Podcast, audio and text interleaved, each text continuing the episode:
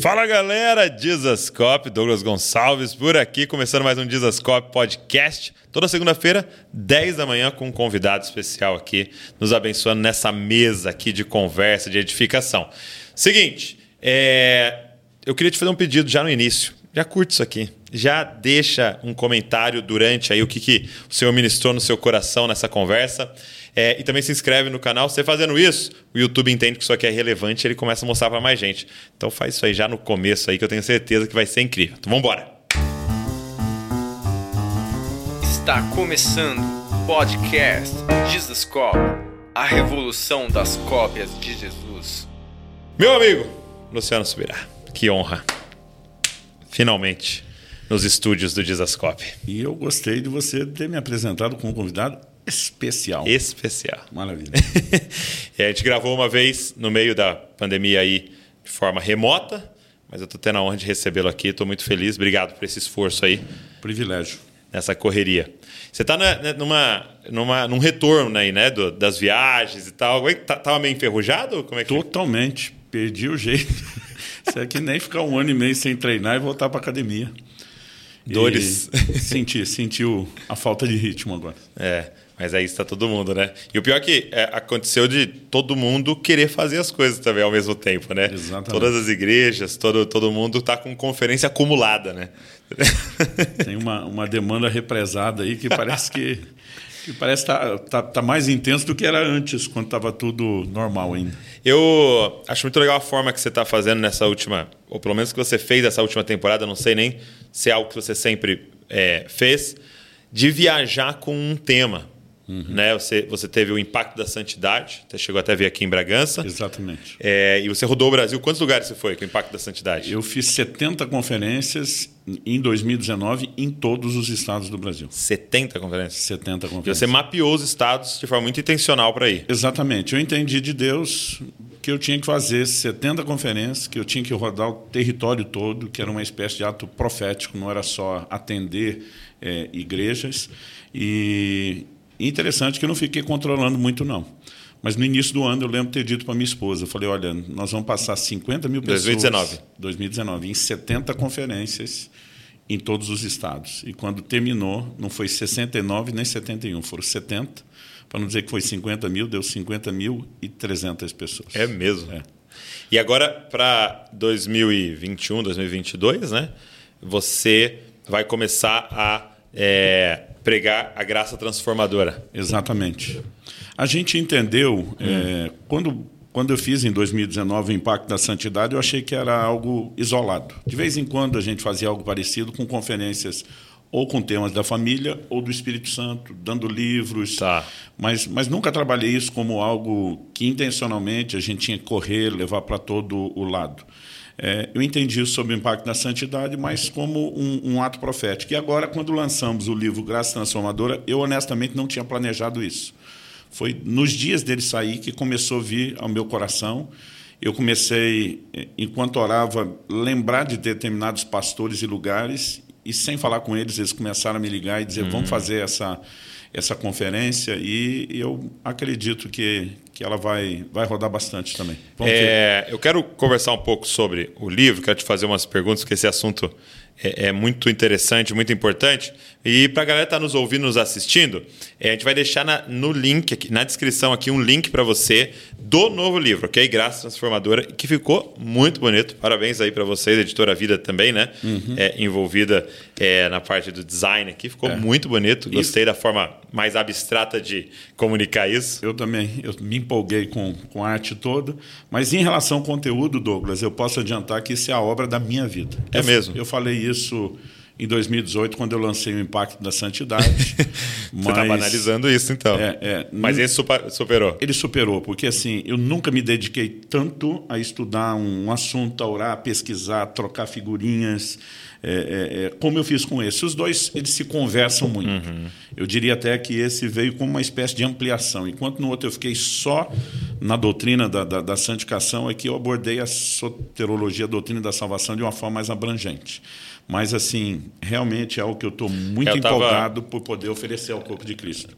É, eu estou com o Marlon e o Tiago. Tiago. Marlon e o Tiago aqui, que são da equipe é, do pastor Luciano e eles estavam me falando de ficar chegando o livro lá. Sabe? Se toda hora chegava uma caixa, era o livro que você tinha encomendado de algum tema de pesquisa tal, para completar essa obra eu, aqui. Eu voltei desde os dos pais da igreja procurando estudar tudo que todo mundo falava, embora o trilho, a espinha dorsal, era aquilo que ao longo dos anos eu estudando a Bíblia fui sistematizando, agrupando, mas fiz questão de, de ler, ler até Sim. gente que eu sabia que eu não concordava, né, para entender exatamente quais eram os motivos da minha discordância, para estabelecer às vezes até alguns pontos de, de, de discussão para o futuro, mas, mas foi um, um, tempo muito, muito importante aprendizado. É, e, e a galera que quiser agora, se você está assistindo o podcast fresquinho, acabou de sair, ele está em lançamento é, e está com uma condição especial no lançamento. E olha, especial, que você sabe que é só só o Orvalho, só o Luciano Subirá que faz essas paradas. Especial com caixa alta, Isso, né? Tudo isso, maiúsculo, negrito. então o link está na descrição. Pede o seu aí, eu tenho certeza vai te abençoar. Ficou 400 e? 16 páginas. 16 páginas, muito é, bom. É a versão mais enxuta que Foi, Você deu uma resumida, né? É, é, tinha horas assim que eu pensava, não dá para desdobrar esse assunto mais, mas o desafio também era não deixar a ponta solta. Né? Uhum. A intenção foi montar uma espécie de quebra-cabeça doutrinário. Então a gente começa desde a criação, a queda, aí vamos para o período antes da lei. Paulo escreve aos Gálatas e diz que Deus pré-anunciou o evangelho a Abraão. Uhum. Então o que a gente disser sobre a revelação do evangelho, da fé que viria posterior à lei a Abraão é um fundamento importante. Depois eu gasto vários capítulos discorrendo sobre a lei. Porque tem muita gente que vai falar da graça como uma substituição à lei, mas não entendeu nem a lei. Uhum. Então, não consegue entender o, o, papel daquilo que veio substituí-lo. Então, eu, eu destaquei um capítulo inteiro sobre o caráter temporário. A lei tinha prazo de validade o caráter profético da lei, que é a razão do caráter temporário, são as figuras proféticas que se cumpririam em Cristo. Jesus diz em João 5,39: examinais as Escrituras, e são elas que dão testemunho a respeito de mim. Nós chamamos isso na teologia de convergência bíblica, tudo aponta em Jesus. Então, quando em Números 21 Moisés levanta uma serpente de bronze, uhum. está pregando o Evangelho. Jesus, em João 3,14, diz isso: como Moisés levantou a serpente no deserto, meu, meu filho, que o filho do homem seja levantado. O Davi perguntou hoje para mim no carro, mas pai, antes de Jesus vir, estava todo mundo condenado e não tinha como ser salvo? Né? Porque um eles capítulo, acreditavam em quem? É, eu escrevi um capítulo inteiro sobre isso, salvação é mesmo? no Antigo Testamento. E assim, é, antes de você, eu quero destacar algumas partes aqui para a gente conversar, é, mas por que esse tema, por que esse livro agora? Bom, Agora acredito que muita gente me pressionou para que eu soltasse isso antes. O livro estava praticamente pronto há quase dois anos atrás, em termos assim de definição de conteúdo. Mas eu, eu queria ter certeza de que tudo aquilo que eu, que eu escrevi realmente não haveria nada no processo que eu mudaria de ideia.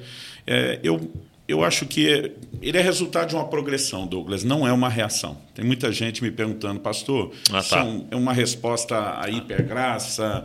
É, particularmente, nem gosto do termo hipergraça. Eu acho que a graça já é hiper. Não tem como né? deixar ela. É, é, na verdade, muitas pessoas estão desmerecendo e não aumentando acho a graça. que graça barata é, é melhor o termo. Eu né? prefiro o termo do Dietrich Bonhoeffer, graça barata. Mas, é, à medida que eu fui me aprofundando no estudo da santidade, que é uma bandeira do nosso ministério, seja com líderes, Verdade. o Casa de Zadok, falando sobre integridade, depois com o impacto da santidade. Eu comecei a perceber que o entendimento da graça é uma das maiores chaves para que a gente viva a santidade. Então, em Colossenses 1, Paulo começa a partir do verso 3, 3 e 4, elogiando a fé dos colossenses. Mas ele diz assim: de como o evangelho cresceu, frutificou na vida deles, como acontecia no mundo todo. E diz assim: desde o dia em que vocês ouviram e entenderam a graça de Deus na verdade. Paulo apresenta o entendimento da graça como uma chave para a frutificação. Entendi. Eu, eu comecei a perceber, as pessoas não entenderam a graça. Né? Porque, na cabeça da maioria dos crentes, a graça ela diz respeito só à remoção da condenação dos pecados na conversão. Isso é uma parte, é o pontapé inicial. É fantástico, mas não é tudo. Né? O mesmo Jesus que falou para aquela mulher apanhada em flagrante adultério, eu não te condeno, ele também disse, vai e não peques mais. Então, é esse outro lado da graça que a gente tenta explorar no livro, hum. que é a hum. transformação progressiva, não só a inicial. Então, quando Jesus fala, eu não te condeno, e ele complementa, vai, não peques mais, ele, ele tornou abrangente a mensagem da graça. E é o que Paulo escreve em Tito 2,11: a graça se manifestou trazendo salvação a todos os homens. Ele não para aí. Na sequência, no verso 12 de Tito 2, ele diz: Ela, a graça, nos educa, outra versão diz, nos ensina que, renegadas as paixões, as impiedades mundanas, vivamos no presente século de forma sóbria, justa, piedosa, aguardando a bem-aventurada manifestação de nosso Senhor e Salvador Jesus. Então, a mesma graça que remove a condenação dos pecados já cometidos quando nós chegamos, nos empodera para parar de pecar. Uhum. Então, se há um resumo é, é, que eu possa fazer do livro, é que a graça é a maior força capacitadora para que o homem viva a obediência a Deus e a santificação. Muito então, bom. quando me deparei com isso como uma chave, eu comecei a falar um pouco mais de graça no ensino sobre santificação. Tá. Mas eu percebi à medida que estava sobre isso, que as pessoas estavam muito confusas em relação ao pacote todo da obra da graça. Uhum. E eu falei, cara, nós vamos ter que desenrolar esse outro, esse, esse outro rolo. novelo, esse outro rolo do lado de lá. Né? Mas eu percebi, à medida que eu trabalhava o assunto, o quanto falta para as pessoas macrovisão. A capacidade é, de né? enxergar né? o, o todo. Então, se você pega uma parte da Bíblia, você não pode dizer está escrito, usar uma parte que vai chocar com outra é. e acreditar que está falando a verdade. O diabo cita o Salmo 91 para Jesus, pula do pináculo do tempo porque está escrito. Aos seus anos. Usa a Bíblia, né? Está escrito ou não está escrito? O que ele falou estava escrito, mas a é. aplicação estava distorcida. Eu vi, eu vi uma pregação chamada Interpretação Satânica. Muito bom. Porque é, é Satanás interpretando, interpretando. as escrituras. E é uma distorção. Como ele relativizou com Eva lá no início. É. Ah, foi isso que Deus. É verdade, então, você não pode comer nada. A ação dele é engano e é distorcer a escritura. Qual foi a réplica de Jesus? Jesus disse: também está escrito. Uhum. Esse também é. A Bíblia explica a Bíblia, ela tem que estar em harmonia. Então, você não tem uma orientação bíblica quando uma parte dela está em choque com outra. E as pessoas eles começam a pegar pedaços que, se você olhar só aquilo, você vai dizer é verdade, mas é, eu, eu chamo da teologia de um versículo só, de uma página só. É. Não está em acordo com, com o restante. Então, é, é, o desafio é essa sistematização, é harmonizar. É. Né? Então, por exemplo, no início do ano eu escrevi um livro chamado Como Deus Transforma a Tristeza em Alegria. Ele, ele o livro nasceu de um dilema que eu enfrentei um dia, olhando para um versículo que diz lá, é, é, é, segundo Reis 25, Deus fala para Ezequias: Eu vi as tuas lágrimas. Eu uhum. falei: Uau, Deus presta atenção na nossa lágrima, Ele não está indiferente à nossa dor, ao nosso sofrimento. Me empolguei com aquilo. Mas no outro dia, Deus me chamou a atenção para Malaquias 2,13. Vocês cobrem o meu altar com choro, com lágrimas, com gemidos, e eu não vos ouço. Eu falei: Mas peraí, Deus presta atenção na lágrima ou, ou não, não? Ou não. Né? E aí o, o, novelo só desenrola quando você entende que tem tipos distintos de choro e de tristeza. É. A Bíblia diz: a tristeza, segundo Deus, produz arrependimento para a vida. A tristeza, segundo o mundo, morte. Não é o mesmo tipo de tristeza, não tem a mesma origem, não tem a mesma consequência. Agora, o choro que Deus não presta atenção, de Malaquias 2,13, ele explica no verso 14, que tem a ver com pecado sem arrependimento. Aí você vai ver Esaú chorou, mas o livro de Hebreus diz não houve arrependimento, Deus ignora. E aí você começa a encontrar um outro padrão que explica a aparente divergência. Então eu sempre digo, a Bíblia não se contradiz. Qualquer aparente tá. contradição, entre aspas, é, na verdade, um desafio de interpretação. E com a graça não pode ser diferente. Eu não posso ter um texto que eu explore em detrimento de outro que eu não explique ou não concilie. Entendi. E eu comecei a ver essa deficiência. Eu falei, vamos, é. vamos montar o quebra-cabeça, mas no início eu achei que ele ficaria um pouco menor. Você achou? à medida que eu estudava, mexia, é, é, eu, eu cresci é porque é o tema central né, do Evangelho. Né? Então, se você for mergulhar nele, né, ele é, é o que sustenta Exatamente. a nossa fé, é essa temática. Né? Exatamente. Né? E, mas é, é legal isso que você está falando, é uma figura que me veio à mente no início da pandemia, quando eu estava pensando até sobre a gente olhar o Evangelho de forma completa, é, é, é dessa questão da. Quando você pega um quebra-cabeça, né? E tem esse monte de peças, qual é a primeira coisa que você faz? Você olha a caixa, né? Você olha a caixa para comparar a foto. Exato. Aí você, você tem. Você olha ele completo, né? Exatamente. Então, assim, você tem que ter uma figura dele completa. A macrovisão. Para depois ir pegar isso aqui, de acordo com isso aqui, é, aqui. É, é, e eu, eu, eu vejo que é uma grande dificuldade para nós, como igreja, é, e, e, como crentes de domingo. Porque você vai no domingo, ele falou de Paulo no caminho da Damasco. Você vai no domingo, está falando de Daniel. E aí você vai no outro domingo que você aprende Davi e Golias. Você vai no outro domingo e aí você fica com esse monte de coxa, com essa coxa de retalhos, né? E alguém tem que chegar e falar, cara, vamos colocar isso. Ó, eu tive uma surpresa agora quando eu comecei a falar sobre o conteúdo do livro resumido. Hum. Porque uma coisa é quem não me ouve. Tá. Outra coisa, por exemplo, feedback da minha esposa, uhum. dos meus filhos, dos pastores da minha equipe, meus discípulos.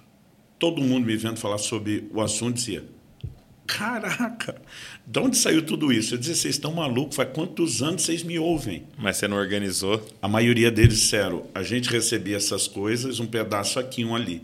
A, a, a, o que você fez agora de juntar isso e apresentar tudo como uma coisa coerente, está impressionando até a gente. Então, quando eu percebi isso deles, eu falei, rapaz, se até quem está ouvindo essas verdades, mas não de forma sistematizada, não tinha conseguido conectar, o que dizer que não está ouvindo. Então, eu entendi que, de fato, eu tinha uma missão e uma responsabilidade de levar isso, isso adiante. Muito bom. Eu queria começar perguntando o seguinte, é, desse conteúdo. Para mim, uma das grandes confusões que eu ouço né, da galera ao meu redor é, é eu entendi que por estarmos agora nesse período da graça, e aí usado esse termo que já é controverso, é, é, é, não, então não tem mais a lei. Eu não, eu não tenho mais que obedecer à lei, porque tem vários textos me dizendo isso. E aí essa pessoa fica nessa grande confusão. Entendeu? Tá, então, mas é, eu faço o que depois da graça? Como, como é que, é que eu, eu, obedeço, não obedeço? Obedecer a legalismo, não obedecer? E, e fica nessa grande confusão de Cristo eliminou a lei? Acabou? Bom, então vamos lá. Eu, é, é, isso é um assunto que eu acho que a gente tem que começar por ele. Tá. Aliás, talvez a história mais condensada dessa mudança de lei para graça, João 1,17 diz: a lei foi dada por intermédio de Moisés, a graça e a verdade vieram por meio de Jesus. Talvez a história bíblica que mais condensa essa doutrina, ao meu entender, está lá em João 8. Hum. Quando a mulher é apanhada em flagrante tá. adultério, as pessoas trazem para Jesus, fariseus e escribas, eram os religiosos da época, e vieram com o intento de tentar Jesus. Por quê? Jesus já estava sinalizando no ensino dele mudanças. Então ele dizia: Ouviste o que foi dito aos antigos, ele estava a lei de Moisés. Eu, porém, vos digo. Né? Então ele chega e diz: Moisés mandou apedrejar. O que é que o Senhor diz? Então, inicialmente, Jesus só deixa eles cumprir a lei de Moisés, diz. Quem tiver sem pecado, atire a primeira pedra. ele só colocou um detalhe. Um detalhista. Né? Mas ele diz, vai lá, cumpre, começa, começa por quem. Mas a Bíblia diz que eles acusados pela consciência vão saindo. Mas finalmente sobra Jesus e a mulher. E nós sabemos pela Escritura que Jesus não tinha pecado. Uhum. Então, de acordo com a própria proposta de Jesus, ele poderia e deveria, de acordo com a lei, Olhando de Moisés, a lei de Moisés, apedrejá-lo. Tá. Agora, essa não, é, não seria a primeira exceção. Davi tinha cometido tanto um adultério como um homicídio. Pela lei de Moisés, ele deveria morrer. Natan chega e traz uma mensagem como um profeta da parte do Senhor: seu pecado foi perdoado, você não vai morrer. Ainda que ele anuncia consequências que uhum. se manifestariam, pois tem gente que acha que o, o pecado perdoado não tem consequência, é outro engano a gente percebe uma janela de graça sendo aberta. Porque o tempo todo Deus está projetando o que ele faria no futuro. Sim, sim. É, é, Hebreus 10, 1, assim como Colossenses 2, 16, 17, diz que a lei não tinha imagem exata das coisas, mas a sombra de bens vindouros. Então, o tempo todo estava sendo anunciado.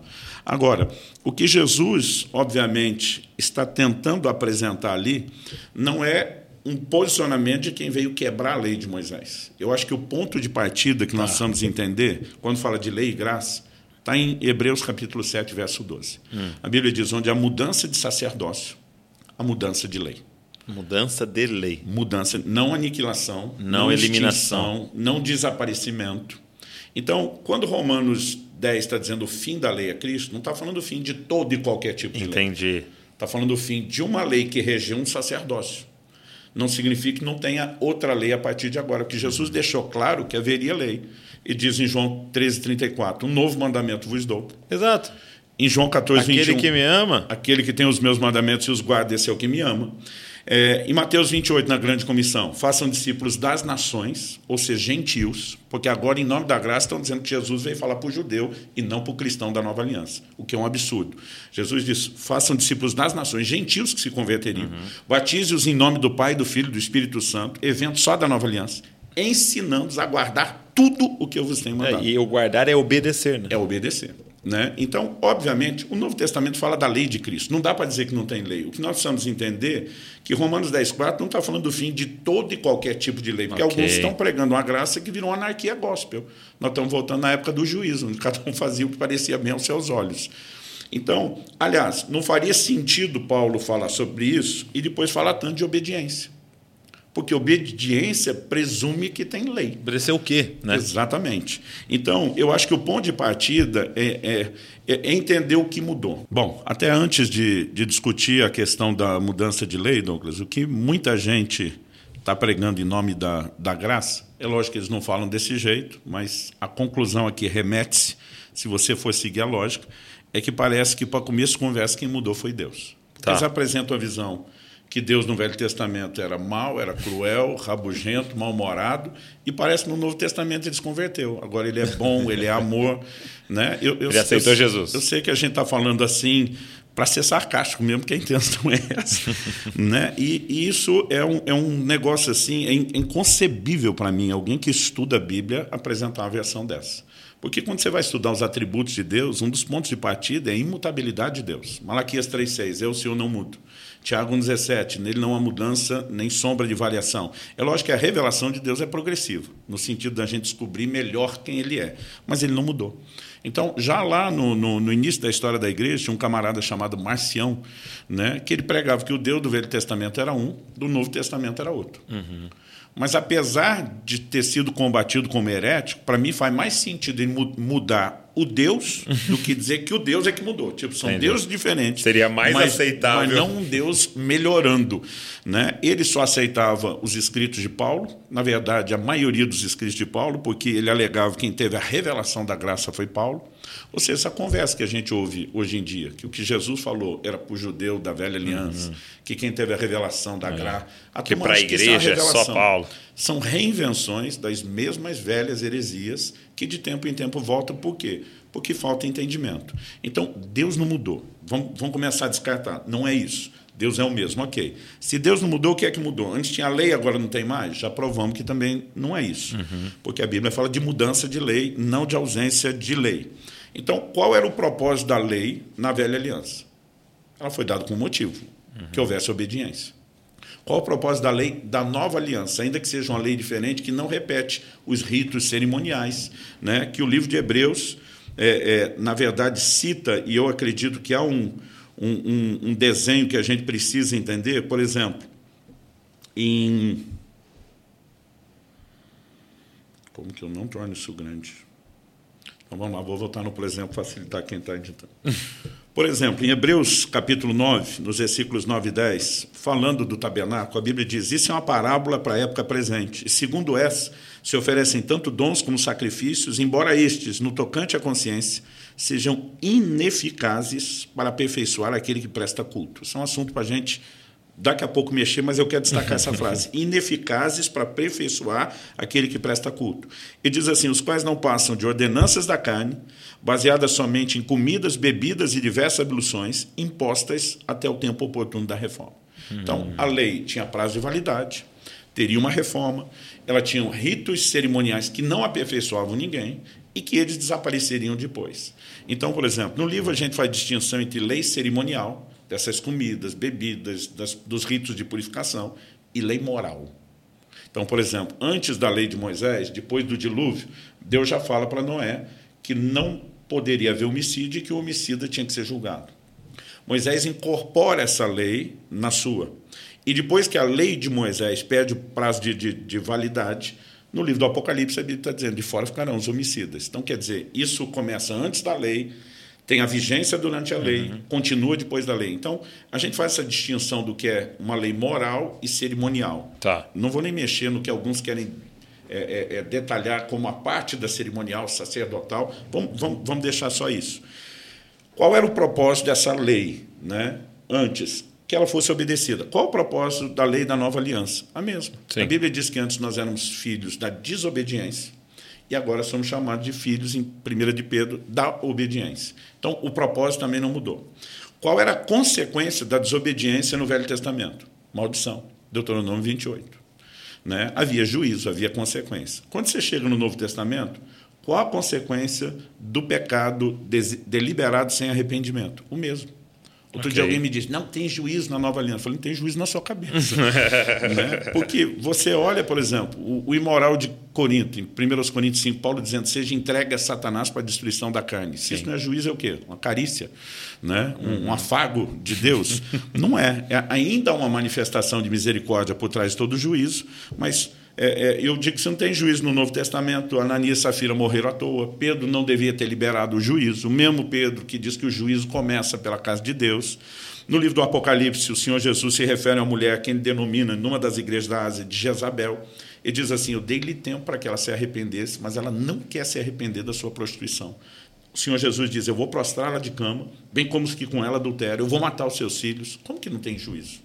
Né? Agora, o juízo ele não é algo inevitável. Ele, aqui Jesus está dizendo, eu estou dando tempo para que Sim. se arrependa. Então, assim, aonde está a manifestação da graça? Longanimidade não pode ser confundida com impunidade. São duas coisas bem distintas. Entendi. O problema é que, principalmente na graça, a longanimidade ela passou a ser interpretada como impunidade. Uhum. Mas a consequência tem.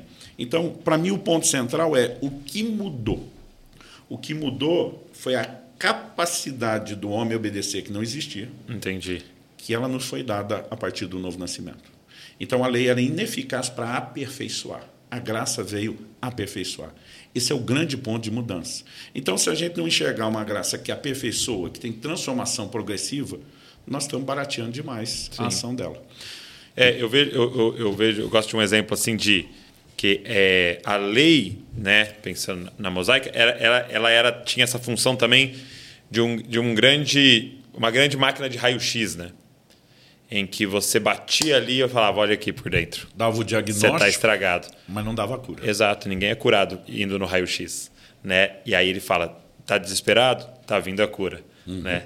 Cristo. Paulo diz isso, né? que a lei serviu de um aio para nos guiar até Cristo. Então, ela tinha um papel e um dos seus é, é, é, um dos seus propósitos era demonstrar ao homem a sua incapacidade por si mesmo, por conta da sua natureza pecaminosa, de viver transformação. É.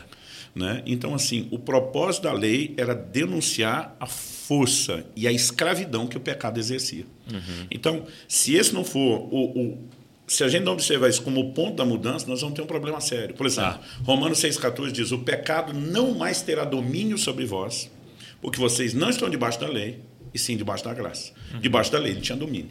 Debaixo da graça ele não tem domínio. É por isso que Dietrich Bonhoeffer, quando falava da graça barata, ele dizia uma graça que remove a condenação de pecado já cometido, mas não empodera o homem para vencer pecado, ela é incompleta. Porque Exato. se a graça só trouxe perdão, Douglas, ela, ela continua fazendo a mesma coisa que a lei, porque já tinha perdão na lei. Então agora a gente passou de um lugar que tinha perdão, mas não tinha aperfeiçoamento, e estamos num outro que tem perdão, mas não tem aperfeiçoamento. É. O livro de Hebreus diz que a nova aliança é superior, é baseada em superiores promessas, tem Jesus como fiador, mas só faz o que a velha fazia. Então, se a gente não enxergar esse ponto chave de mudança e de transformação, a graça vai ficar capenga. Mas eu acho que o problema é que as pessoas atacam o fruto e não a raiz hum, do, do problema do pecado. Por exemplo, Gálatas 3, versículos 13 e 14. Cristo nos resgatou da maldição da lei para que a bênção chegasse até nós. Então, o cara vai lá em Deuteronômio 28 e lê: Se eu obedecer à lei, eu tenho essas bênçãos aqui, saúde, prosperidade, a família bem, etc. É. Se eu desobedecer, essas maldições. Que são bem mais. Né? a lista da maldição é gigantesca. Aí o camarada deduz o quê? Cristo me libertou da maldição. E, ah. e, e, essa é a lógica, não é nem simples, é simplista que alguns estão aplicando da graça. Então significa que hoje eu desobedeço sem consequência. Uhum. Porque ele só tirou a maldição da desobediência. É. Então, essa leitura pobre. Não, e, e, é uma leitura tão injusta, né? Que só que a bênção continua, né? Então, então por exemplo, ele, ele olha esse texto e fala assim: Isso aí não é para mim, não. Agora, o Senhor é meu pastor e nada me faltará, é para você. Ou não é nada para é você. Porque ele disse que ele tirou a maldição para a bênção vir. Nisso ele até, é, talvez até seja coerente. Entendi. Mas, por exemplo, o que, o que as pessoas não entendem? Cristo não veio tratar da consequência do fruto. Ele hum. veio tratar da raiz. Ah, tá. Então a maldição na lei era inevitável, porque um homem de natureza pecaminosa, ele iria pecar. Deus apresentou a lei, as consequências de não obedecer à lei, as situações onde isso poderia ser consertado e revertido, nem tudo terminava com julgamento, né? mas a maldição era inevitável porque terminava em desobediência. Então, em algum nível acontecia. Quando você chega no novo e entende o empoderamento para a obediência, significa, porque essa é a dificuldade de alguns, eles pensam, não, mas se a bênção vem pela obediência, aí é mérito. Uhum. Eu digo, não porque eu não poderia obedecer por mim mesmo. Entendi. Então a graça, que é um favor imerecido, que me empodera para a obediência, me leva sem mérito próprio, uhum. com a ajuda dele, ao lugar de obediência, que desata a bênção. Sim. Então, se a gente não olhar o quadro completo, é, nós vamos ter sempre dificuldade. E para mim, a maior parte dos problemas de interpretação. É, o primeiro capítulo do livro, eu só falei do entendimento da graça. Aliás, tem uma, uma frase, me permita ler a. É, é ela aqui, que é logo na, na, na abertura do capítulo 1, uma frase de J.I. Packer. Ele diz, de fato, as maiores necessidades na teologia se dão pelo fato de não entendermos a graça de Deus. E eu concordo plenamente. Dallas Wheeler dizia que hoje em dia nós não somos só salvos pela graça, nós estamos paralisados por ela. Porque o entendimento equivocado, em vez de fazer o crente avançar, está criando um retrocesso. Leonardo Ravenhill dizia que a igreja moderna, sempre quando vê alguma coisa na Bíblia que não gosta, diz legalismo. Então a conversa hoje é isso. O camarada começa a falar de oração, de leitura bíblica, de jejum, de dedicação, a turma legalista. Não entendeu a graça. Então, entender a graça é ser carnal. Uhum. Isso, na verdade, é distorção. Judas, capítulo 1, verso 4. No, no verso 3, Judas diz assim: Amados, enquanto eu refletia a respeito né, do que escrever a vocês, senti a necessidade de exortar vocês a batalharem pela fé que de uma vez por todas foi dada aos santos. Que ele está sinalizando que já no primeiro século da era cristã, a fé estava sob ataque cerrado. Que tipo de ataque? Não era alguém pregando um ateísmo, Deus não existe, Jesus não é verdade. Ele diz assim, no verso 4, porque estão transformando a graça de nosso Senhor em libertinagem. Uhum. Então, o ataque à fé era a distorção do entendimento da graça. Então, isso vem desde o primeiro século, não é de hoje, e é, é visto como obra maligna. Então, a gente precisa promover o entendimento correto. Não acredito que quem está pregando algum nível de distorção da graça, acordou um dia dizendo hoje é dia de maldade, o que, que eu posso é. fazer para prejudicar o reino de Deus? Mas a falta de macrovisão. Infelizmente, nós temos uma moçada hoje em dia que, às vezes, o camarada ouviu duas, três horas alguém falando na internet e ele acha que ele é doutor de Bíblia, que ele está no controle de qualidade do corpo de Cristo e começa a atacar gente que ele nem entende o que ensina, né, e promover uma coisa que nem ele compreendeu. Aliás, Paulo dizia isso de gente que está debatendo que nem ele entende. Então, uma coisa sempre que eu procuro lembrar as pessoas, Tiago capítulo 3, nós mestres receberemos mais duro juízo. Uhum. Ensinar a palavra de Deus não é só um privilégio, é uma responsabilidade. Por quê? Se você ainda não entendeu o quadro e está passando à frente algo incompleto, Jesus diz: qualquer que tomar um desses mandamentos e os violar, e assim ensinar aos homens, será é. chamado menor no reino. Ele não está falando de um violar a desobediência que te impede de estar no reino, mas um violar uma deturpação na aplicação vai ter consequência é. depois. Aliás, já que eu falei do que Jesus citou, por exemplo, quando Jesus diz, eu não vim revogar a lei, eu vim cumprir, uhum. para mim esse é outro ponto mal entendido. Eu pergunto até para pastores, pregadores, cara, o que, que significa para você eu vim cumprir? Aí o cara me olha e fala, obedecer.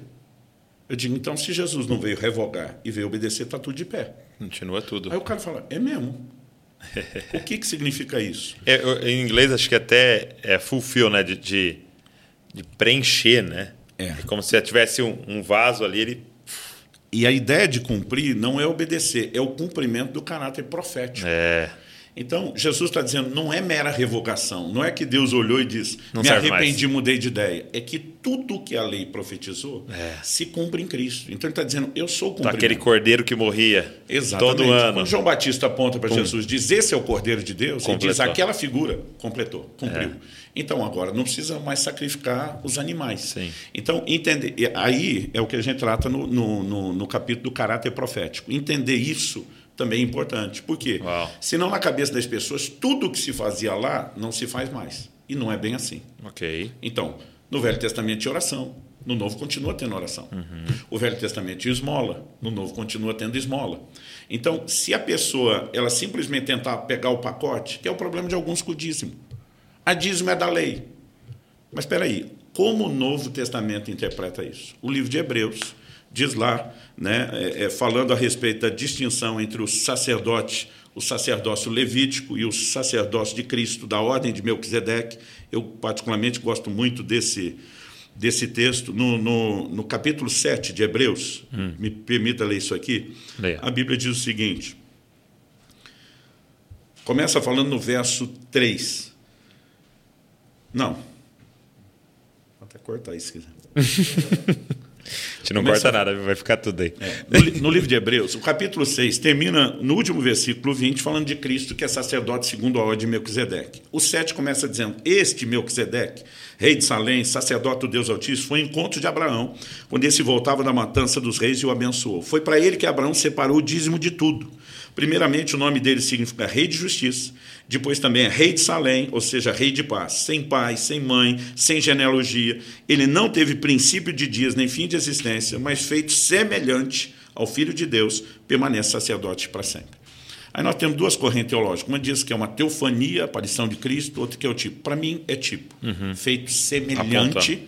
O próprio não é semelhante. Para ser semelhante, tem que ser outro. Aí ele diz assim no 4: Vejam como era grande esse Abraão, a quem o patriarca. Veja como era grande esse, a quem Abraão, o patriarca, pagou o dízimo tirado dos melhores despojos. Ora, os que dentre os filhos de Levi, lei de Moisés, recebem o sacerdócio, têm ordem, de acordo com a lei, lei de Moisés, de recolher os dízimos do povo, ou seja, dos seus irmãos, embora esses sejam descendentes de Abraão. Entretanto, aquele cuja genealogia não se inclui entre os filhos de Levi, agora está falando de Jesus, está falando de Melquisedeque, recebeu dízimos de Abraão e abençoou aquele que havia recebido as promessas. Evidentemente, não há dúvida de que o inferior é abençoado pelo superior. Hum. Outra versão diz, o menor é abençoado pelo maior. Aí ele diz, aliás, aqui os que recebem dízimos são homens mortais. Aqui ele está falando uhum. Levi. Levi. Ele diz, porém, ali o dízimo foi recebido por aquele de quem se testifica que vive. Então, Melquisedeque figura Cristo. Figura Cristo. E diz, por assim dizer, também Levi, que recebe dízimos, pagou-os na pessoa de Abraão. Levi nem existia. Aliás, algumas traduções, essa é uma tradução mais por equivalência, nova Almeida atualizada, as por literalidade, né, elas dizem o seguinte: quando a Bíblia está dizendo aqui que Levi pagou-os na pessoa de Abraão, gente, Levi não existia. Ele é bisneto de Abraão. Sim. Abraão tem Isaac, que vai ter Jacó, que muda Israel, que vai que ter Levi. As 12. Ele não existe. Mas a Bíblia está apelando o quê? Para simbologia. Quando Abraão se curva diante de quem é maior, a Bíblia diz simbolicamente Levi está se curvando. É porque assim, se você pensar na lógica até do, do biológica, Levi estava ali dentro, né? A Bíblia diz que ele estava nos lombos. o verso 10 diz, no corpo de seu pai Abraão. Exato. Então, o que a Bíblia está dizendo? Quando Abraão se curva e entregou os dízimos a, a, a Melquisedeque, Levi, que está no seu corpo, nos seus lombos, se curvou e entregou. Agora, se isso não é a passagem dos dízimos de Levi para Cristo, o novo sacerdote, me explica o que é. Então, Cristo, de acordo com a lei, nunca e nem Melquisedeque poderia receber os dízimos. Isso aqui, antes da lei, já tem uma sinalização profética, que os dízimos que seriam entregues à tribo de Levi na vigência temporária da lei, quando se encerrasse esse sacerdócio e, consequentemente, essa lei começasse um outro sacerdócio, haveria uma outra lei e os dízimos seriam de Cristo. Então é por isso que eu não gosto quando eu vejo uma conversa entre ministros dizendo o dízimo é do sacerdote. Não. Na nova aliança, o dízimo é de Cristo. Sacerdote tem salário, não tem percentual de ganho em cima daquilo que é entregue. Uhum. Então, o que a gente precisa é ver como o Novo Testamento definiu cada coisa. Porque, por exemplo, alguns tentam a lógica. Não, é, o fim da lei é Cristo, é cerimonial, não é os dez mandamentos. É um dos adventistas vão guardar a, a guarda do sábado, uhum. nesse raciocínio.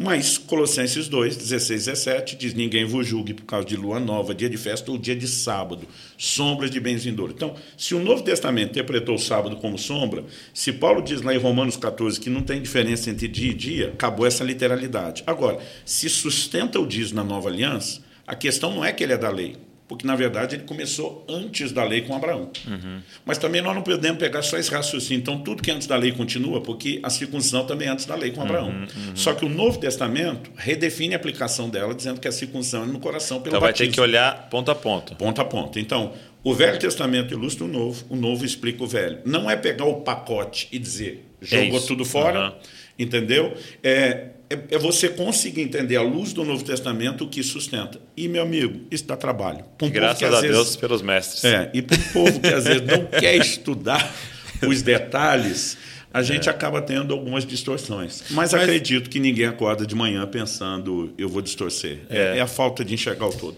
Agora, eu queria que você expandisse um pouco essa ideia da graça que empodera para viver de forma é, a agradar ao Senhor. Porque assim, que que eu eu estou lendo um livro é, junto com a liderança aqui chamado Vocação Perigosa. Você já viu? Paul então, Tripp. Paul então. Tripp. É, é, um livro maravilhoso assim. E um dos pontos que ele trabalha, né? É o Paul Tripp, ele é um pastor de pastores lá nos Estados Unidos, né? Ele cuida de muitos pastores e muitos pastores com grandes problemas, né? Pastores estão passando por grandes problemas. É, é um ministério dele assim, né? E ele aponta algo assim: a raiz da maioria dos problemas que ele trata é quando o líder começa a achar que para a condição que ele está já não precisa mais da graça. Ele usa muito o evangelho, né? Uhum. Trata o evangelho e a graça como essa grande porta de entrada e não um caminho a ser percorrido até o fim. Né? Então, é como se eu pregasse o domingo, ó, isso aqui é aplicação para vocês, hein? Então, começando. Para eu estou aqui em cima desse púlpito. Já entrei. Mas eu queria que você falasse um pouco dessa graça que empodera a viver tudo que, a gente, que Deus tem para nós. Bom, então vamos lá. A gente, a gente viu que Romanos 6,14 é, diz: vocês, o pecado não mais terá domínio sobre vocês, porque não estão debaixo da lei, sim da graça. Então, a mudança de lei e graça, ela mexe num cerne que é o domínio do pecado. Tá. Esse, esse é o ponto. Como? Por meio do novo nascimento. Uhum. Então, Romanos 8,1 diz: agora já não existe nenhuma condenação para os que estão em Cristo Jesus. É igual a primeira frase de Jesus para a mulher: Eu não te condeno. Tá. Se parar mas, aí. Mas o verso 2 diz: Por quê? E o porquê é uma palavra Conector. de ligação entre o que foi dito antes e o que vem depois. Porque a lei do Espírito da vida em Cristo Jesus livrou você da lei do pecado da morte. Então, não é livrou da condenação apenas. É de, um, de uma lei que te escravizava, que te uhum. dominava. Esse é o ponto. Aí o verso 3 e o 4, na sequência, é assim: porque aquilo que a lei não podia fazer, outras versões dizem o que era impossível a lei, não podia fazer por causa da fraqueza da carne. Outras traduções dizem porque ela estava enferma pela carne. Isso Deus fez, enviando seu próprio filho em semelhança de carne pecaminosa e no que diz respeito ao pecado. Então, o que é que a lei não podia fazer? Nós falamos antes, citando Hebreus 9,9. Não podia aperfeiçoar. Por que ela não podia aperfeiçoar? Porque ela estava enferma pela carne. A natureza pecaminosa não era alterada na lei. Agora, Deus veio fazer o que a lei não fazia, enviando Cristo. Então, aqui nós precisamos entender que é o aperfeiçoamento. Não é apenas uma melhora na conversão, mas é um processo contínuo de aperfeiçoamento. E aí ele diz no 4: a fim de que a exigência da lei se cumprisse em nós, que não vivemos segundo a carne, mas segundo o Espírito. Qual é a exigência da lei? Obediência. Mas ela não era possível na velha aliança. Uhum. Mas a Bíblia diz: com Cristo, ela poderia se cumprir em nós. Então, para mim, qual é a maior definição da graça? é o empoderamento, pela é. primeira vez na história, para que o homem viva a obediência, que antes, por causa do domínio da natureza pecaminosa, ele não podia. Agora, se a definição de graça é empoderar o homem para a obediência, como os pregadores conseguem usar a graça como uma desculpa a pecar? É, é, é um, se ela empodera é um para parar de pecar. É um contrassenso. É você implodir a doutrina bíblica, é você virar lá o avesso, é você fazer dela o que ela não é. Então, a graça ensina a renegar as paixões, a impiedade mundana, ela dá o poder, não tem nada a ver com mérito, aquilo que a gente faria de novo. Graça é vista na Bíblia como capacitação. Não importa se a gente fala de ministério, uhum. dons da graça. Né? É, é... que é, é, é, graça é caris e, e dons é carisma. carisma né? Então é quase que a mesma palavra. É Tanto uma, que a gente usa isso, é né? Fala derivação. assim, pô, fulano tem uma graça para uhum. tal coisa, né? Então a gente usa isso como o fulano tem um potencial, um empoderamento natural para, né? Exatamente, porque a, o Novo Testamento vai falar várias vezes de, de graça em relação ao ministério ou a dons. Mas a capacitação não é só vista em relação ao ministério e dons. Quando o Senhor fala para Paulo, minha graça te basta, porque o meu poder se aperfeiçoa na hum. fraqueza, hum. ele está falando de uma capacitação para lidar com algo, com dificuldades que surgem na caminhada cristã. Então, graça é força capacitadora em relação a várias perspectivas, e ela não deixa de ser em relação à obediência. Ela é uma força capacitadora. Então, por exemplo, vamos, vamos pensar nisso com outra perspectiva. Hebreus capítulo 4, no verso 16, fala da gente se aproximar, chegar, se achegar com confiança ao trono da graça para que a gente encontre socorro, misericórdia, ajuda, dependendo da versão, em ocasião oportuna. A maioria de nós pensa que graça é só para um pecado já cometido. Então pequei, vou no trono da graça, porque tem graça você perdoado. Isso não está errado, mas está incompleto. Uhum. Porque a Bíblia diz: se confessarmos nossos pecados, Ele é fiel e justo para nos perdoar, nos purificar de toda injustiça. Mas limitar a graça a apenas levantar o homem que caiu não é conseguir enxergar o que a Bíblia apresentou como um todo. Por quê? Por trás desse verso 16 tem um contexto. No verso 14 de Hebreus 4, a Bíblia apresenta Jesus como nosso sumo sacerdote. Uhum. No 15, define, dá características do sumo sacerdote. Quais? Não temos um sumo sacerdote que não possa se compadecer de nós. Pelo contrário, alguém que a nossa semelhança foi tentado em todas as coisas. Então, ele tem não é só empatia, é compaixão, porque uhum. ele sentiu na pele, literalmente, o que Sim. nós sentimos. Só que o texto não está falando só de alguém que tem dó da gente. Uhum mas não sabe lidar com o problema. O texto diz que ele foi tentado em tudo, mas sem pecado. Então, na hora de defini-lo, diz que ele tem compaixão, ele entende da briga, mas ele entende de vitória. Entendi. É depois de apresentar esse quadro que a Bíblia diz: acheguemos-nos ao sacerdote que está no trono para encontrar graça em tempo oportuno. O que é tempo oportuno? É antes de pecar, porque o contexto é tentação. Entendi. Né? Então, vamos lá para 1 Coríntios 10, 12. Paulo diz: aquele que está em pé, cuide para que não caia. A Bíblia não está só dizendo que depois de cair o peça para levantar. Isso é verdade, só não é toda a verdade. Mais do que levantar depois da queda, é possível evitar a queda. E depois de, de, mostrar que, se por um lado o homem tem responsabilidade, ele cuida, por outro, no verso 3, a Bíblia diz que ele não trabalha sozinho. A Bíblia diz: Não vos hum. sobreveio tentação que não fosse humana. Tá. Mas Deus é fiel, não permitirá que vocês sejam tentados acima das vossas forças. Pelo contrário, a Bíblia diz: junto com a tentação vos dará livramento. Então, quando vem a tentação antes da queda, tem uma provisão de livramento antes da queda acontecer. Isso é graça. Isso é graça.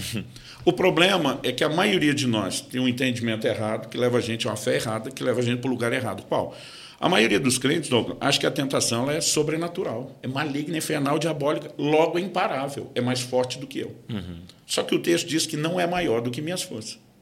Que ele Agora, não permite nada maior que suas Deus forças. não permite. É, é uma lei estabelecida no mundo espiritual que não pode ser violada. Agora, ele não me deixou lutando com as minhas forças, embora a tentação esteja no limite da força. A Bíblia diz: o que é que é sobrenatural na história? É o livramento, não é a tentação. Agora, como a maioria dos crentes acredita que a tentação é sobrenatural e que livra, o livramento é natural, tem que sair sozinho, não tem graça para isso, como que o cara vai ter uma mentalidade ou mesmo a fé, porque a fé é gerada pelo entendimento da palavra, de vitória? Não tem. Uhum. Agora, quando eu entendo, não, a tentação é natural. Todo dia alguém fala, não, mas a Bíblia chama o diabo de tentador. Falei, a mesma Bíblia diz em Tiago 1,14 que cada um é tentado quando atraído e enganado pelo próprio desejo. Então, o que o diabo faz é pegar um cardápio, botar Isso. debaixo do nariz do cara e provocar. Então, é. o provocador é externo. A provocação está do lado de dentro. É. Ele usa algo que está do lado de é, dentro. Exato. E, e, mesmo porque ele não vai apresentar um prato de algo que você não gosta, né? Só que então é só com aquilo que está dentro de você que ele consegue trabalhar. Né? Só que o Deus, o proverá livramento é o que é. a gente precisa entender. Isso é graça. É, é graça para dizer não, é graça para vencer. Não é vencer no esforço, não tem nada a ver com Agora, religiosidade. O, o, o, é o Dallas Willard que fala aquela frase que foi tão importante para a gente começar a compreender isso, que era é, graça não é o inverso de esforço. Não é ausência de esforço, é mas ausência, ausência de, de mérito. mérito. né? É Dallas Willard. É... Pelo menos ele popularizou. isso.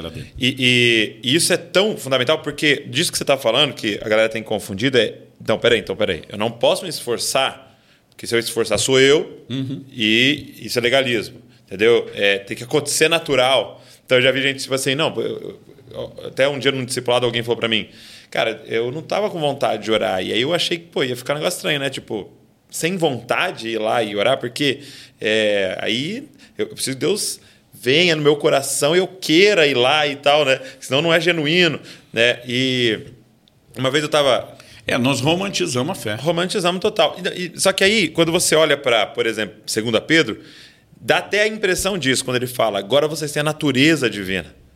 Né? Então, sim, então, peraí, natureza é, é, vai ser natural para mim fazer. Só que o versículo seguinte ele diz: esforçai-vos. Aí você fica, meu Deus, peraí. E aí um dia eu estava lendo, na verdade, a Val estava lendo e ela, quando ela lê, ela um lê para mim. inteiro no livro que eu falo só de esforço e dedicação na nova aliança e na graça. Ela estava lendo é, aquela autora Caroline Leaf, que é uma neurocientista tal. E ela falou algo muito interessante. Ela falou assim que é, quando eles fazem aquelas. Quando você vai no médico, o cara fala: alguém da sua família tem pressão alta, alguém da sua família teve câncer, alguém. Tem... Eles sabem que há então um potencial em você para ter. E ela diz que é como se na sua célula tivesse lá um potencial para pressão alta, para câncer e tal. Só que eles descobriram que esse é, é como se estivesse guardadinho e só é liberado com estilo de vida. Entendeu? Então há um potencial lá para uma pressão alta, por exemplo. Mas você se alimenta corretamente, você faz o exercício físico e tal. Isso pode nunca acontecer na sua vida. Porque esse potencial só é liberado. E aí, para as coisas boas também é verdade. Então, por exemplo, você pega um lutador de MMA, o, o Vitor Belfort.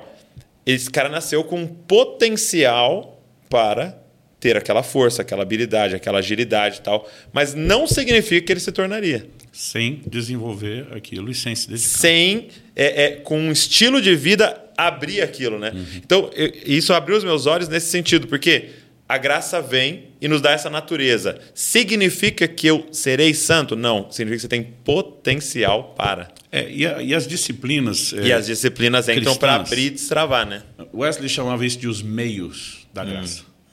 Não é você chegando, é você se abrindo. Porque, assim, um ponto que eu trabalho no livro, que para mim, se, se você não mexer nisso, aí bagunça a compreensão, é a interação com a graça. Tá. Eu gosto de dizer que a graça não age, ela reage. É importante a gente entender isso. É? É.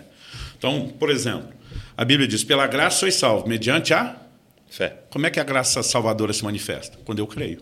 Romanos 5,2 fala de um acesso à graça. Como? Por meio da fé. Pela fé temos acesso à graça.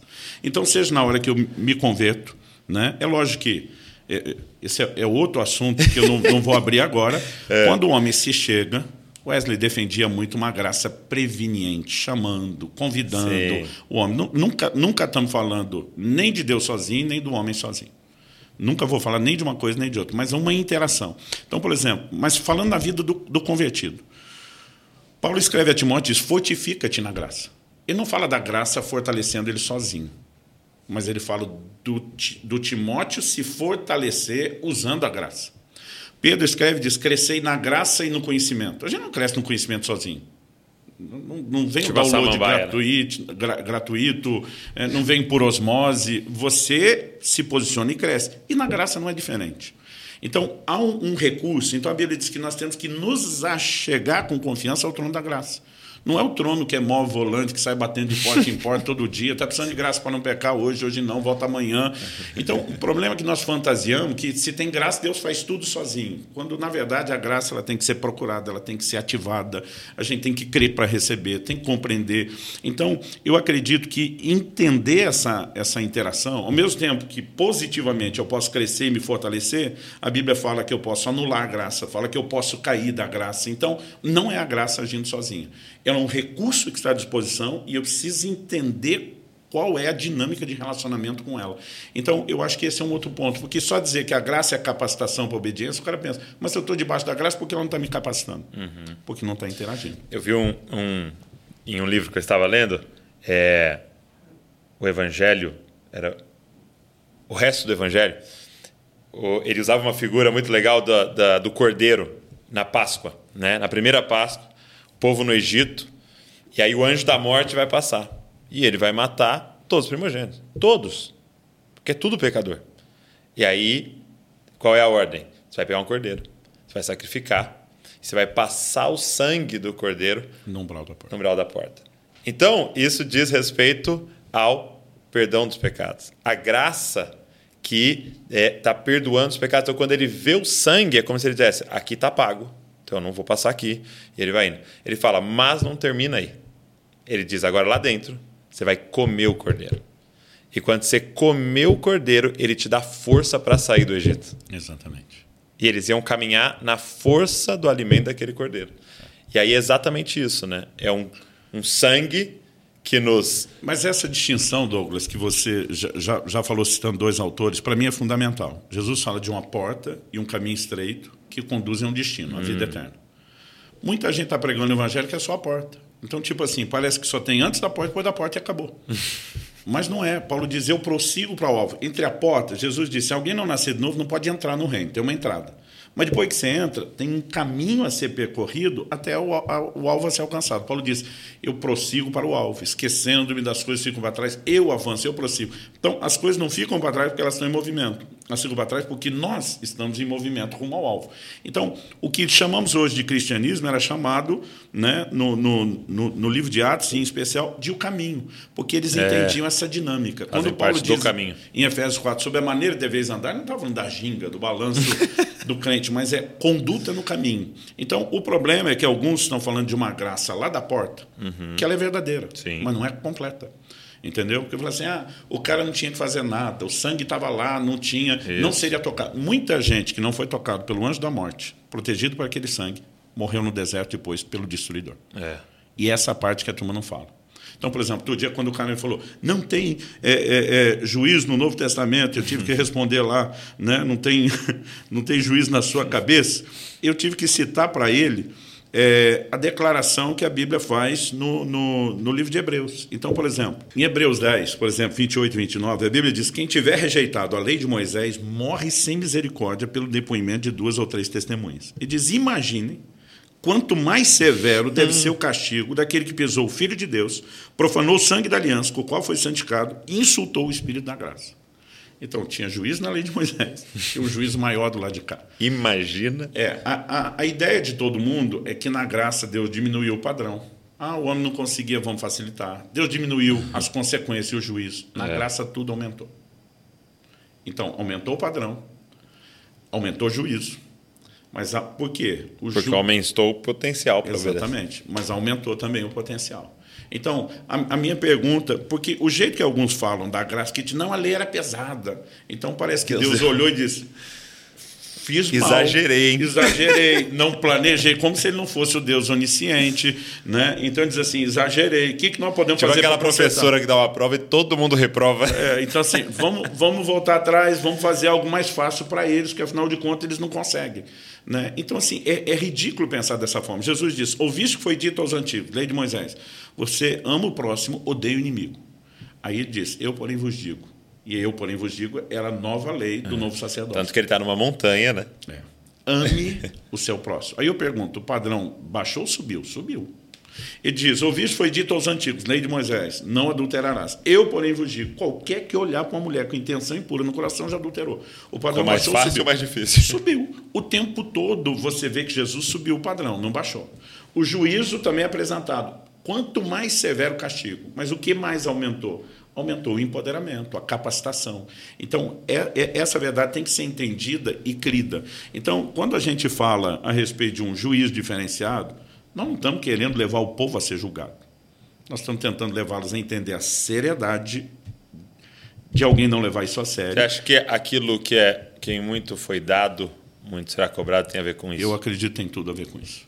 E você entra aqui no, no livro é, na, na, nessa questão, então, é, que a gente usa talvez esse termo, né? É, nas nossas mesas de, de, de conversa, de, do perder a salvação. Entro. É, porque há também uma ideia de que se eu receber a graça, acabou, né? Mas como é que você trabalha essa temática? O que, que você leu e se aprofundou nesse Bom, tempo? Aí? Se a gente entender o processo e que a ação da graça não é ou a salvação um ato único e instantâneo, porque se tem portas, se tem caminhos, se tem alvo, tem um processo. Sim. Para mim o processo pode ser abortado. Mas eu não tenho assim um pingo de dúvida e eu discuto esse assunto com quem for, é. o, quanto, o quanto quiser, porque assim. Então, o próximo podcast vai ser debate aqui. É, porque, de fato, por exemplo, o, o, o texto aqui que eu, que eu citei de Hebreus vem na, na, é. na continuidade do verso 26. Se continuarmos a pecar de propósito, depois de termos recebido o conhecimento da verdade, já não resta sacrifício pelo pecado. Não dá para consertar. Né? O texto está falando isso. Aí alguém fala: não, é, isso aí é gente que não teve uma experiência de conversão. Ele diz que foi pisou o Filho de Deus, profanou o sangue da aliança com o qual foi santificado. Como é que o cara foi santificado e não teve uma experiência de, de, de novo nascimento? Então, Hebreus 6, por exemplo, fala que é impossível os que uma vez foram iluminados, provaram o dom celestial, o novo nascimento, se tornaram participantes do Espírito Santo, que é a prova de nascer de novo, que sem nascer de novo não recebe o Espírito Santo, provaram a boa palavra de Deus, os poderes do mundo vindouro e caíram. É impossível renová-los para arrependimento. Então, acrescente assim coisa o arrependimento que houve. Não consigo olhar para isso tudo né, e, e, e, e não crer dessa forma. Agora, eu não tenho problema com as igrejas porque eu falo sobre certeza e salvação. A gente, a gente não prega incerteza. Isso, isso é tá. é algo que tem que ser entendido. O livro de Hebreus também fala, no mesmo capítulo 6, de uma âncora da alma. Depois de falar de gente que se perdeu, ele fala de gente que pode estar bem ancorada. Mas ele chama isso a uma responsabilidade de correspondência. Agora, eu não tenho problema com os crentes é, que pregam uma vez salvo, salvo para sempre, com quanto que eles estão ensinando compromisso e uma vida de santidade. Entendi. Agora, quando isso vira uma desculpa para você justificar o pecado e o não aperfeiçoamento, para mim nós temos um, um, uma, uma armadilha perigosa. Entendi. Então, é, é, porque eu vejo alguns ministrando e dizendo como é, se não há santidade, não houve salvação. Né? Porque o texto que você citou de Tito, né? e o texto de Romanos 8 é muito claro, né? Não há nenhuma combinação para aqueles que estão em Cristo Jesus, né? Ou seja, salvação no sentido de perdão dos pecados ali, né? Regeneração. Só que é invisível isso, né? Eu falo, tenho fé, é, creio, é invisível. É invisível. E aí no verso 2, então ele fala, mas Paulo, como é que eu sei que não há condenação para mim, né? Porque a lei da vida, da graça, agora te livrou da, te lei, livrou do da lei do pecado da morte. Então é evidência, né? Então santidade e salvação é os dois lados de uma mesma moeda, né? São, mas nós precisamos entender que, que de vez em quando, quando alguém fala assim, não, se não teve santificação, não teve salvação, para mim é, é, é, é, conflitante. É muito forte. Por quê? A pessoa pode ter passado pela porta Sim. sem ter entendido como crescer e se desenvolver no caminho. Uhum. Então, a, a, a, minha preocupação não é julgar quem passou pela porta no caminho, se ele teve, se não teve, se ele pede, se não pede. É ajudá-lo a seguir crescendo até alcançar o alvo. Então, assim, eu acredito que uma pessoa pode ter uma, uma experiência inicial. Então, por exemplo, a Bíblia fala que Simão Mágico, lá em, em Atos 8, Samaria, abraçou a fé. Tá. Mas daqui a pouco. Ele quer comprar daqui a pouco ele está agindo errado, porque ainda é maturo, é, é carnal, ele precisa. Né? Agora, quando Pedro confronta ele, Pedro não está tratando é, é, é, do assunto como se o camarada simplesmente, não, você não tem nenhuma evidência de salvação, que você está em pecado. Eu, particularmente, até gosto da, da, da, linguagem que o apóstolo Pedro usa com ele, ele diz assim, arrependa-se é, é desse mal, Atos 8, eu vou ler agora o verso do 20 até o, o, o 23. Mas Pedro respondeu que o seu dinheiro seja destruído junto com você, pois você pensou que com ele poderia adquirir o dom de Deus. Não existe porção nem parte para você nesse ministério, porque o seu coração não é reto diante de Deus. No ministério é o que ele queria, eu quero impor as mãos, as pessoas receber o Espírito uhum. Santo. Ele diz, portanto, arrependa-se desse mal e ore ao Senhor. Talvez ele o perdoe por esse intento do seu coração, pois vejo que você está cheio de inveja e preso à sua maldade. Ele não falou, cara, isso é evidência que não foi salvo. Ele diz: arrependa, ora ao Senhor. Né? É evidência do quê? De maturidade, de necessidade de ajuste, de alinhamento. E que não dá para você ser líder, né? Exatamente, porque enquanto não cresceu. Não dá para você ser membro, não dá para você ser membro. Exatamente. Então, assim, eu, eu prefiro sempre fazer essa distinção. Então, se por um lado, às vezes, me acham exageradamente rigoroso quando falo de perder, uhum. nem sempre eu estou olhando para alguém que não manifestou tudo e dizer que ele não teve nada. Entendi. Né? Então, é, é um. É, eu... isso, isso, merece uns, os, os outros 18 podcasts. eu, gostei, eu, eu, gostei muito da forma que o C.S. Lewis colocou no Cristianismo Puro e Simples, que ele dizia assim: é, não tem como a gente fazer esse julgamento, é, porque você não sabe o ponto de partida da pessoa. Né? Então, o, o exemplo que ele está dando seria mais ou menos assim no meu contexto. Né? Vamos dizer assim, você pega um menino que se converteu e ele cresceu numa família em que os pais falavam muito palavrão, um lugar bem disfuncional assim. Então vamos dizer que ele fala 100 palavrões por dia, né? E ele se converte. E de repente eu cresci na casa de pastores, neto de pastor. Eu acho que eu nunca vi meu pai na minha vida falar um palavrão. Entendeu? Então eu cresci numa casa onde Também não havia ouviu, nenhum palavrão. OK? E aí de repente Tá os dois na igreja. Esse menino se converteu e eu. E eu tô falando 10 palavrões. E ele vem e tá falando 70. Ele falava 100. e ele está falando 70. E aí quando a gente compara, Ele está melhorando, você está piorando. se parece que ele é um profano e eu tô, tô bem ali, né? Falando só 10, ele tá falando 70, mas a gente não sabe os pontos de partida. E aí o C.S. Lewis ainda coloca que a gente não sabe nem o ponto de partida é, hormonal da pessoa. E aquilo que é uma grande tentação para você, para mim não é, que é uma facilidade para mim, até muita, tem muito a ver com a minha personalidade e tal. Então é interessante isso, porque é, é um processo, né? É, uma, é um caminhar, Então, né? É, eu, eu, eu prefiro, em vez de tentar avaliar cada caso e tentar julgar o que é, é, é como, por exemplo, pecado gera consequência. Então, uma pessoa que tem pecado e não se arrepende, ela pode colher consequência. Sim. Agora, você não pode pegar qualquer um que está enfrentando problema e dizer que é consequência de pecado. É, é. Ent- Entendeu? É, Então, o- é os assim, amigos de Jó ali, né? Exatamente. Então, é, é, para mim, essa coisa de discutir se foi, se não foi salvo. é, é, Paulo fala Agora- Ah. de um camarada na igreja de Corinto que estava vivendo incesto, um caso com a madrasta. Não houve arrependimento, ele libera uma palavra de juízo, seja, entrega Satanás para a destruição da carne, mas ele não está falando de perdição ainda. Ele diz para que o espírito seja salvo no dia do Senhor, porque ainda poderia haver arrependimento naquele leito de enfermidade e poderia haver conserto com Deus. Então, assim, não estamos falando de algo também que, que, que é instantâneo, né? porque alguns, quando você fala de salvação, você diz, não, pequei e perdi tudo. Não, não estamos falando que se perde isso como perde a moeda no bolso furado da calça mas que o processo pode ser abortado, a ponte não ter retorno, isso para mim pode. E quando a gente fala sobre isso, não é para gerar medo de que aconteça, é, é simplesmente para evitar. Quando eu falar para meus filhos que, que droga era algo ruim, não é, não é para dizer para eles que era inevitável, que eles iam experimentar se perdendo aquilo, é justamente para que eles ficassem distantes. Entendi. Agora, textos como, por exemplo, é, Jesus dizendo: Aquele que o Senhor me deu, é, nenhum eu, eu perdi. Né? É, como é que você olha para esses textos? Porque são os textos que mais vai ser usado para falar, cara, não tem como perder a sua salvação. É, mas é a mesma coisa nós vamos voltar no início da conversa, quando o diabo cita e diz, pula aqui. Não, mas também está escrito. Né? Então, Então você tem que olhar. Quando você começa o também, peraí, esse aqui vale mais do que esses 30? Não, não é assim. Aliás, não precisava ser, podia ser um de cada lado. Uhum. Né? Então, assim, qual é a, a, a conciliação em relação a isso? Porque enquanto Jesus está falando dos que o Pai deu, nenhum se perdeu, diz, a não ser o filho da perdição. Esse a não ser, ele não está querendo que o filho da perdição não foi dado. Ele está dizendo, tem o que foi dado e perdeu. Para mim é bem distinto. Aí, os pré-deterministas dizem, não perdeu o que estava profetizado, porque para eles, eles pensam que a profecia ou o que Deus falou é a causa do que acontece. Para mim, a presciência de um Deus que sabe o que vai acontecer faz com que ele fale antes e antecipe. Aí é uma questão de perspectiva. Mas isso é outro livro Outro que podcast. eu estou escrevendo Tá, e, outros, e outros 18 podcasts. Estou escrevendo É. um livro chamado... Não sei se eu Não, não fala, não. fala, não. Tá registrado? Mas você vai, você vai entrar nesse assunto, vou. nesse novo livro. Quando?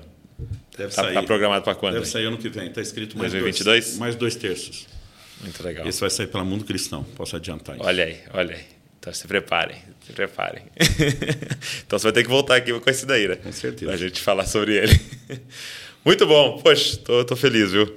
Eu acredito que é, esse livro vai abençoar muita gente, muitas pessoas. É, agora, o meu coração, desculpa te interromper. Não, não, imagina. Mas o meu coração não é ficar discutindo Sim, sim. doutrina. Um dia, por exemplo, fui pregar na igreja de um amigo que, numa determinada doutrina, ele pensa diferente de mim. Aí no carro, enquanto a gente estava indo para a igreja, já começou a provocação e a chacota. É. Ah, então, pelo jeito, você é daqueles nisso. Falei, amigo, se você quiser discutir o assunto com aquele coração bom, dizer, vamos ver o que nós podemos acrescentar um no outro, ótimo. Eu falei, se for mera disputa de poder ou de, de quem tem mais conhecimento, informação, eu não vou jogar esse jogo. Quando eu falei que não ia, ele meio que me deu um, uma trucada assim, é, porque não tem argumento. Aí, meu amigo, tem hora que você descobre que o velho homem está pregando Tá a ali, cruz né? com velcro, né? Tá fácil de sair. Eu falei, olha, aí é um engano certo. O material que sustenta sua doutrina é o livro tal. Eu estou com ele rabiscado do começo ao fim. Eu tenho munição para esse combate que você não tem noção. Mas para mim isso é um ponto secundário. Sim. Cara, você está comprometido com o avanço do reino de Deus. Eu também estou. Sim. Né? Wesley e Whitefield foram grandes amigos. a doutrina deles não, não Inversa. batia. Né? Enquanto Whitefield era o pré-determinista, Wesley era a responsabilidade humana. Eles chegaram a ter algumas discussões públicas, gerou um pouco, um pouco de atrito e afastamento, foi algo temporário. Se consertaram, pregavam um no púlpito do outro, respeitavam. Então, assim, eu tenho amigos que pensam diferente e a minha intenção não é atacar a ninguém e, e nem debater, mas assim como eles têm a liberdade de dizer o que pensam eu, eu, eu sinto que eu tenho não só a liberdade, eu tenho a responsabilidade de comunicar tudo aquilo que eu tenho entendido com argumentos. Então, Sim. assim, não são 40, são 416 páginas. Né? Então, assim, de vez em quando alguém, mas, mas isso? Eu digo, lê primeiro, depois a gente conversa. A gente também está dando para todo mundo que adquirir o um livro um curso com 20 aulas, são mais 10 horas de ensino sobre a graça. Né? Tem gente que não, não, não gosta é, é, tanto de ler, eu, eu, decidi, nós vamos oferecer uma outra ferramenta. Tem gente que gosta de, de ler e depois recapitular, porque o, o conteúdo do curso deve ser no máximo 70% do livro. Tá. O livro tem muita citação, o, o curso eu, eu, diria que ele vem mais pocket. É, mas Outros já preferem assistir a aula, se, se, adaptar e depois aprofundar no livro. Outro recapitula com a aula, outro só troca. O que a gente quer é que a. Não tem desculpa. Essa é a, a mensagem possa alcançar todos. Então, assim, às vezes alguém vem e quer discutir o assunto comigo antes de ter ouvido. Eu, digo, ó, ouve lá, depois a gente discute. Legal. Porque eu não posso dar 10 horas de aula para cada um. Né? E, e, e essas 10 não esgotam o assunto. Isso só ajuda a gente a dar o panorama, botar um fundamento. É, eu queria te saber o seguinte é, porque não adianta a gente só estudar e explicar. O grande desafio nosso é viver, é viver uhum. essa graça. E, e, e, eu achei o nome maravilhoso do Transformadora. Né? É, que, que mexeu e mudou em você nesse período mergulhado nisso, assim, que você poderia Bom, é essa, essa consciência de que eu preciso interagir e usar com a graça e usar os meios dela foi uma das coisas mais impactantes. Eu acho que a primeira grande lição foi em 2018, quando eu fiz um, um jejum de 40 dias na água. Eu entrei numa crise, eu já falava disso no, no, seminário do Impacto da Santidade, porque eu tenho um temperamento colérico, para quem não sabe o que é barraqueiro por natureza. Então, assim, Nome bonito para barraqueiro. A facilidade de eu me irritar, só Deus sabe o quanto eu tenho que me, me dominar, ser amoroso, cortês, polido, é, porque assim, a minha natureza, a propensão é, é ser mais grosseiro. E durante esse jejum, ninguém, durante 40 dias, me irritou, me tirou do sério. Aí, outro dia alguém me perguntou, mas pastor, isso não é coisa boa, por que, que gerou crise em você? Eu falei, a crise é que eu sempre culpava o temperamento. Uhum. Como tipo, isso é temperamento, não é carnalidade. Entendi. Mas enquanto eu estava massacrando a carne, não comendo, não tinha entretenimento, era Bíblia e oração é, intensamente, a parte boa do temperamento não sumiu. Aliás, pelo contrário, a parte boa da liderança do colérico aguçou de um jeito impressionante. Mas a parte ruim, ou seja, aquilo que é carne mesmo, está tão massacrado que a pobre coitada da carne não conseguia nem levantar para a briga. Né? Então, assim, o jejum não tem nada a ver com mérito. Como disciplina cristã, ele massacra a velha natureza, ele te permite ficar consciente da nova natureza e te faz acessar recursos de Deus. Só que as pessoas acham que jejuar é tentar pagar um preço, é merecer e que é contraditório à graça. A mesma coisa com a oração. A oração, né, a, a, leitura bíblica, o tempo de adoração, eles nos fazem conscientes de quem nós somos e do que Deus disponibiliza. Então, eu comecei a perceber que, quanto, por exemplo, eu, eu falei que a gente tem que procurar essa graça, né? Deus provê livramento, mas a gente tem que ir até o trono. Jesus nos ensinou a orar por isso. Não nos deixe cair em tentação, mas livra-nos do mal. Não é só orar pedindo perdão depois que eu já pequei. É orar para não cair. Uhum. É uma oração que antecipa o mal. Desde que eu comecei a concentrar força nas áreas de dificuldade, inclusive essa de não me irritar, se eu não me deixo cair em tentação, eu comecei a ver uma mudança gigantesca acontecendo dentro de mim. Então eu percebi o que eu não usava a graça que uhum. estava à minha disposição. Eu acho que esse foi um dos grandes elementos que me despertou a dizer eu preciso entender melhor isso. E à medida que eu ia entendendo e vendo funcionando, eu dizia, eu preciso ajudar os outros a entender a operação da graça. Está disponível, né? Tá, mas ela não, não opera sozinha e de forma automática. É, ela é, precisa de interação. Eu, eu ouvi um, é, alguém dizendo, e colocou isso como Spurgeon, né? Mas tem que tomar cuidado porque Spurgeon fez tanta coisa, né? Que tá... mas que Spurgeon ele foi é, orar para uma mulher que estava é, com uma doença terminal, já estava perto de morrer, e ela havia sido é, doméstica, né? Ela havia, é, trabalhava na casa de pessoas com limpeza tal, a vida inteira. E aí ele foi na casa dessa mulher muito simples, né? É, com, com uma vida bem simples, assim, financeiramente falando. E aí ele chegou lá e foi orar por ela na cama dela, já ali perto de morrer. E ele viu quando ele estava orando que tinha um quadro em cima da cama, assim. E aí, quando ele olha para aquele quadro, eu, ele dá uma olhada. Eu conto essa história no livro Maturidade. Maturidade? E aí. Também, ele... li, também li, faço a citação de um livro atribuindo a Spurgeon. A Spurgeon, né? E aí ele pergunta para essa mulher: o que é esse papel aqui? Enquadrado? Né? E ela fala: ah, o último senhor lá que eu trabalhei, ele me deu, achei tão bonito esse papel. E, né, esse papel que ele deu, não sei, não sei ler e tal. E enquadrei e deixei aí, como recordação. E aí ele falou: Você sabe o que está escrito ali? Não. Aquilo ali ele deixou uma herança para você. Tinha várias coisas Testamento. que era sua. Né? E ela viveu essa vida com muita dificuldade a vida inteira. Sem saber o que ela tinha. Porque não acessou o que ela tinha. Né? E, e, eu acredito que é isso né, que você está nos falando. Né? que eles conseguiram receber herança, mas ela já estava bem velhinha, moribunda para desfrutar. E eu acho que é isso, né? É, uhum. é eu acho que a gente olha, por exemplo, para a história de Israel no deserto e olha, poxa, o sapato cresce com eles, a roupa cresce junto, maná, né? Mas usar o mesmo sapato, a mesma roupa e comer a mesma coisa todo dia, não era a vida abundante que estava proposta, né? É, havia algo a mais, algo né? Algo a mais aguardando eles em Canaã. Eles em Canaã. E eu acho que é disso que a graça nos proporciona, né? A entrar nesse lugar de vida abundante que Jesus está nos prometendo. E que, cara, acho que Satanás está querendo nos enganar para que a gente não ponha a mão nessa herança, né? Exatamente. Que já é nossa. Né? Isso é muito bom. Obrigado, meu amigo. Muito bom, muito bom estar com você. Muito bom o trabalho que você tem feito. A gente fica realmente grato a Deus, cheio de um santo orgulho, vamos dizer assim. e vamos para cima. Continue indo para cima. Vamos para cima. Muito bom. Obrigado bom. por esse esforço de estar junto aqui. E, então, e ó, tá na descrição aqui o link, pelo amor é. de Deus, peça e pede para você. Você tá ouvindo agora fresquinho, ó, Natal, pede aí para a galera. Não tem uma coisa mais gostosa de ganhar do que livro. Isso é maravilhoso. Amém. Amém. E eu tô intercede por mim lá pro, pro Israel. Vem aqui, Priscila, dá uma ordem. Dá uma ordem para. Eu, eu, vou é. usar de um poder Isso. persuasivo. Isso. Desonra ao pai se não vier aqui. Na, na verdade, ele ensaiou Isso, me, pegar, tava... me pegar no aeroporto e me trazer hoje. Mas é. ele está saindo de viagem é, hoje de manhã. Até falei para ele, cara, já te botamos na fila. É. Mas ele tá Ele ia vir, mas ele estava ele tava com as dores no estômago, não teve como. Vai, vai tá rolar. Pertinho, vai vir. Obrigado, viu? Deus abençoe. Deus abençoe. E você que está nos ouvindo, nos assistindo até aqui, obrigado. Deus abençoe você e não se esqueça, você é uma cópia de Jesus. Valeu.